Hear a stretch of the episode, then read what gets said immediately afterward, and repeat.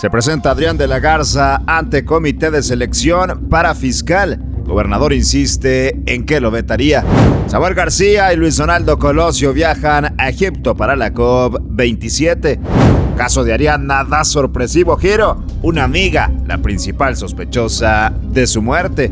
Marcelo Ebrard participará en encuesta presidenciable de Morena. Asegura que ganará y sucederá a AMLO. Y en información internacional, detectan injerencia rusa con bots en elección de Estados Unidos. Esto es Contraportada. Comenzamos. De 7 de noviembre, lunes, inicio de semana, con la información más importante, la más relevante de este día y arrancamos con temas locales. El tema caliente que se encuentra en el Congreso del Estado es la elección del nuevo fiscal general de Nuevo León y quien se presentó fue Adrián de la Garza que compareció ante los integrantes del comité de selección en un proceso para elegir al próximo titular de la fiscalía. La comparecencia del exalcalde duró cerca de 15 minutos y dentro de sus respuestas a cuestionamientos directos señaló que va a fortalecer a la Fiscalía General para que puedan combatir a la delincuencia.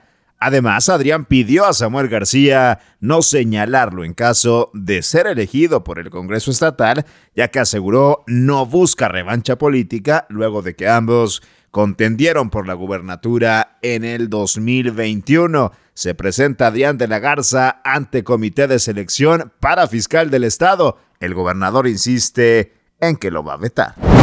Y en busca de programas que brinden mejores soluciones para el cuidado del medio ambiente en la entidad, el gobernador del estado, Samuel Alejandro García Sepúlveda, participará en la Conferencia de las Naciones Unidas sobre el Cambio Climático de este 2022, la COP27 en Egipto.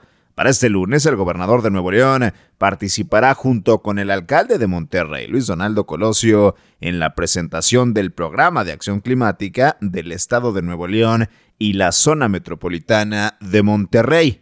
En este evento, los funcionarios mexicanos van a presentar los avances de colaboración en torno al programa de acción climática de Nuevo León y la zona metropolitana como ejemplo de coordinación nacional para la acción climática. Así las cosas, Samuel y Colosio ya están en Egipto para la COP27. En temas nacionales, Ariadna Fernanda López Díaz fue encontrada sin vida en un paraje de Tepoztlán, Morelos, y tras realizarle una segunda necropsia a su cadáver, autoridades de la Fiscalía General de Justicia de la Ciudad de México aseguraron que la causa de su muerte habría sido por feminicidio, por lo que iniciaron investigaciones donde se vincula la participación de dos personas. La jefa de gobierno de la capital, Claudia Sheinbaum, confirmó que el domingo 6 de noviembre, en el municipio de Catepec, Estado de México, fue detenida Vanessa N., quien fuera una de las amigas de Ariadna López por su probable implicación en la muerte de la joven de 27 años. La titular de la Fiscalía Capitalina, Ernestina Godoy, aseguró que un hombre de nombre Rautel N. sería la segunda persona implicada en el feminicidio de Ariadna toda vez que de acuerdo con la investigación previa, el sujeto habría salido de su departamento ubicado en la colonia Roma Sur cargando a una mujer que subió a su camioneta sorpresivo giro, en el caso de Ariadna Fernández, su amiga, la principal sospechosa.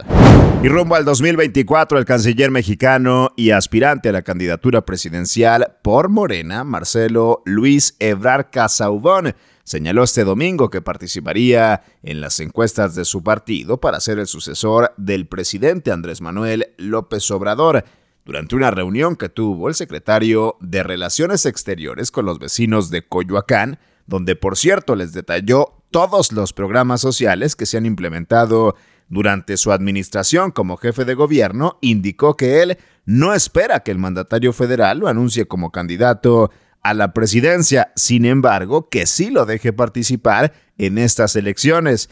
Ebrar Casaubón pidió que se respete la encuesta, que sea limpia y que la competencia por primera vez en una sucesión presidencial, la gente sea quien decida al candidato Ebrar. Confirma que irá por la encuesta, dice que va a ganar y va a suceder a AMLO. En información internacional, investigadores identificaron una serie de operaciones rusas mediante la reactivación de trolls y bots para influir en los comicios estadounidenses del martes y tratar de erosionar el apoyo a Ucrania.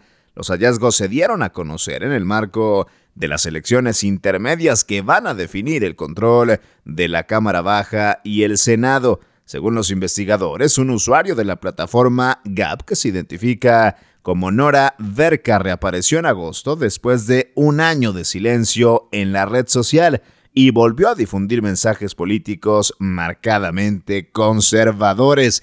Detectan injerencia rusa con bots en elección de Estados Unidos. Y vieras aquí la información más importante de este lunes 7 de noviembre. Yo soy César Ulloa, arroba César Ulloa G y esto es Contraportada por Altavoz MX. Todos los días la información más relevante de Monterrey, México y el mundo la encuentras aquí, en nuestra multiplataforma. Excelente semana.